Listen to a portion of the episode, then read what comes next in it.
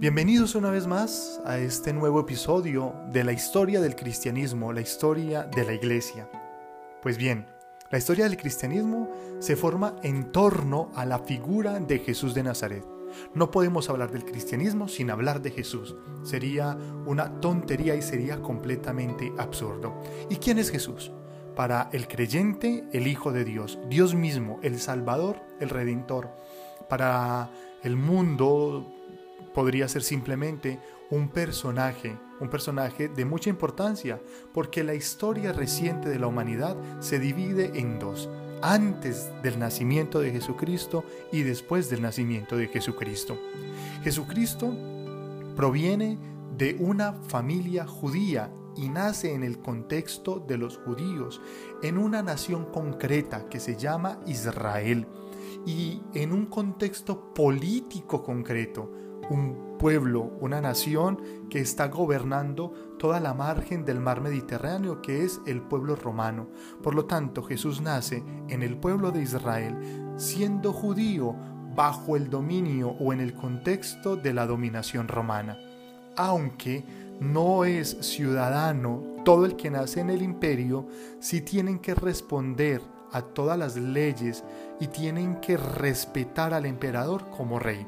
Entonces esto es un contexto histórico y es un contexto real. Además, es rey allí en, que, en, donde nace, aunque el emperador es el César de Roma, las provincias o las regiones tenían unos reyes o gobernadores. Israel era gobernada por un rey de nombre Herodes. Él estaba sometido evidentemente al imperio y allí representaba al imperio romano. Pues bueno, este Jesús de Nazaret tiene padres, este Jesús de Nazaret del que vamos a hablar en este podcast y que es el que da origen al cristianismo, tiene un contexto, tiene una familia, tiene una religión, tiene un país, tiene un idioma. Y esto es muy importante para poder entender después por qué algunas expresiones, algunas palabras de, de Jesús. ¿De dónde sacamos la información sobre la vida de Jesús? No existe una biografía de Jesús. Aunque existen los cuatro evangelios que nos narran algunos acontecimientos de la vida de Jesús, el evangelio no es propiamente una biografía en el sentido actual de la palabra. El evangelio en sí mismo significa buena noticia, es un género literario independiente. Repito que significa buena noticia o buena nueva.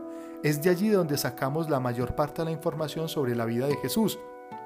Algunas personas que se interesan por la vida de Jesús se preguntan, pero ¿por qué solamente nos narran básicamente dos o tres acontecimientos de la infancia, algo del nacimiento, dos o tres acontecimientos de la infancia y finalmente Jesús se pierde en los evangelios desde los 12 años hasta los 30, dando esto lugar a cualquier clase de conspiraciones o de ideas, donde las personas dicen inclusive que se fue para la India o que estuvo dedicado a otros quehaceres. Ciertamente no lo tenemos claro porque los libros evangelios los que nos narran es el mensaje que Jesús quiso transmitir más que su vida. Pues bien, de los evangelios tenemos varias informaciones. Una primera es que Jesús es el hijo de una mujer muy joven, de nombre Miriam en hebreo, María traducido al español. Esta mujer, según nos narran unos libros apócrifos, unos evangelios apócrifos, es hijo de es hija, perdón, de Joaquín y Ana. Joaquín era sacerdote en el templo, prestaba servicio en el templo y pues eran mayores cuando eh, dieron a luz a, a Ana, cuando Ana dio a luz, perdón, a María. Pues bien, eh, María, la madre de Jesús, mm, más o menos tendría entre unos 15 o 16 años, que es la edad promedio en la que una mujer judía de ese contexto contraía matrimonio, ya le había llegado la regla y pues eran prometidas o eran desposadas rápidamente. Su esposo, un hombre de nombre Joseph, José. Este hombre y esta mujer estaban comprometidos, estaban casados. Em, el ritual del matrimonio eh, judío pues es muy distinto a nuestros rituales actuales y parece que entre el, entre el matrimonio propiamente dicho, hablando de la ceremonia, y la consumación del acto, la consumación del matrimonio, pues durante este tiempo algunos se atreven a decir que fue el tiempo en el que propiamente pues María es eh, llena del Espíritu Santo, porque así nos dicen los evangelios, así nos narran los textos, y es que un ángel visita a María y le anuncia que ella ha sido escogida, que ella ha sido elegida para ser la mamá, la madre de este hombre, de este niño, que se llamará Jesús y él mismo, este mismo ángel, le indica cuál es el nombre. Este mismo ángel luego se le aparece en sueños a José y le explica la situación. Ambos son conscientes de la misión que han adquirido y de la gravedad que esto implica. No significa entonces que María y José tuvieron una vida dichosa o de riqueza o una vida en la que no hubo ninguna necesidad o carencia Cualquiera podría pensar que por ser los padres, en cierta medida, de el Salvador, de Dios mismo, tendrían todos los beneficios. Ellos siguieron viviendo una vida normal. José siguió haciéndose cargo de este que aunque no era su hijo natural, así nos lo narran los textos, existen muchas objeciones al respecto, pero es lo que nos cuentan los evangelios, siguió eh, luchando y siguió trabajando para que este niño tuviera una vida digna. De hecho, en varias ocasiones tuvieron que tomar decisiones contrarias a lo que en sí mismo ellos tendrían como vida, por lo menos el mismo hecho del nacimiento. Resulta que cuando ya María estaba próxima a dar a luz, estaba próxima a cumplir el tiempo, sale un edicto del emperador romano donde manda que todos sus súbditos, que todos los que hacen parte de sus territorios deben ir a su lugar de origen, al lugar de su familia, a su lugar de nacimiento para empadronarse, para eh, colocar allí, para certificar el lugar de nacimiento. Era, era necesario saber cuántas personas existían en el imperio. Como María ya estaba casada con José, pues debe ir al lugar de su esposo. Este lugar es una ciudad pequeña, es un pueblecito, Inclusive podríamos decir que es apenas un pequeño caserío cercano de Jerusalén que se llama Belén. Allí entonces María, eh, que está a punto de dar a luz, y José se desplazan. Cuando llegan a Belén se encuentran con que este caserío está completamente agolpado de personas. Hay muchísimas personas porque han sido muchos los que han ido a cumplir con este requisito del emperador. Y el único lugar donde pudieron mm, acomodar, donde pudieron darle un hospedaje a María y a José, pues es el lugar donde están los animales, donde están eh, los caballos, donde están las ovejas. Eh, algunos hablan de que es una caverna, una cueva allí labrada en piedra, otros de que es un salón adjunto a, donde las personas se reunían a comer y era donde estaban pues, las mercancías y hay muchos puntos allí eh, para encontrar. Históricamente no existe una evidencia de lo uno o de lo otro, aunque en Belén hay una basílica, la Basílica de la Natividad, pero que se construyó pues muchísimos años después y que pues algunos han dicho aquí este lugar seguramente y es muy probable porque la tradición oral las personas seguramente iban contando dónde nació Jesús y coincide con que es el lugar donde está actualmente la Basílica de la Natividad. Jesús nace entonces en Belén, allí nace Jesús.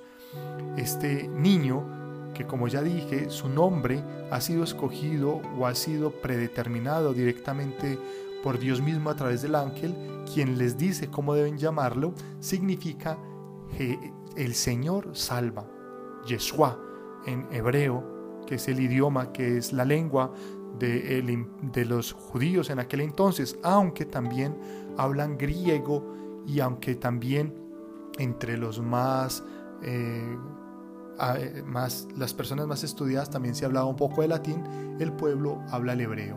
Y el nombre en hebreo es Yeshua, significa Yahvé salva, Dios salva, eso significa el nombre de Jesús, Dios salva. Este niño crece en un contexto, digamos, un poco difícil, de, mucho amor familiar, pero evidentemente con unas dificultades y unas carencias. Sus padres se desplazan mm, durante unos pocos años a Egipto, pero luego eh, de que el rey Herodes ha muerto, porque éste ha determinado la muerte del niño, eh, ellos regresan nuevamente y se instalan en un pueblecito llamado Nazaret. Pero, ¿qué pasa con el rey Herodes y por qué tienen que ir a Egipto? Pues bien, cuando Jesús ha nacido, y seguramente ya lo han instalado un poco allí en Belén, mientras a la mamá, eh, en este caso María, pues se le pasa el tiempo, eh, unos mm, magos, unos sabios que han venido desde Oriente, quieren saludar al niño. Ellos se han enterado del nacimiento de Jesús por un signo en el cielo, por una estrella que brilla más que las otras y que ellos han logrado entender y que ellos han logrado leer como el nacimiento de un rey, como el nacimiento de una persona importante. Y si ellos vienen buscando el nacimiento de un rey, pues llegan al palacio. Allí se encuentran con el rey Herodes y preguntan por el niño que ha nacido, que será el rey. Eh, Herodes se sobresalta porque pues él no recientemente no es, no es padre y él es el rey y el emperador de Roma tampoco eh, ha, tenido hijos recientemente, entonces hay un sobresalto. Y se llena su corazón de envidia y ambición y les manda a que busquen el niño y que cuando lo encuentren, pues vayan a avisarle para él también ir a buscarlo. La intención de Herodes es matar el niño porque no quiere que su reino tambalee, que su poder tambalee. Los magos, luego de encontrarse con el niño, se van por otro lado, se devuelven por otro lado, y sus padres, anunciados de la intención de Herodes, pues deben huir a Egipto. De Egipto, después de unos años, cuando muere Herodes, regresan y se instalan en Nazaret. Por eso de Jesús se dice Jesús de Nazaret, porque es allí donde prácticamente desarrolla toda su infancia y es allí donde María y José se instalan en esta primera etapa de la vida de Jesús. Hablamos entonces de esto tan importante y es esta primera etapa, esta infancia de Jesús, que mm, los evangelios nos cuentan hasta los 12 años, un acontecimiento muy especial y es que cuando Jesús cumple la edad, sube al templo es llevado al templo de Jerusalén, eh, desde Nazaret hasta Jerusalén. Hay un acontecimiento y hay una particularidad.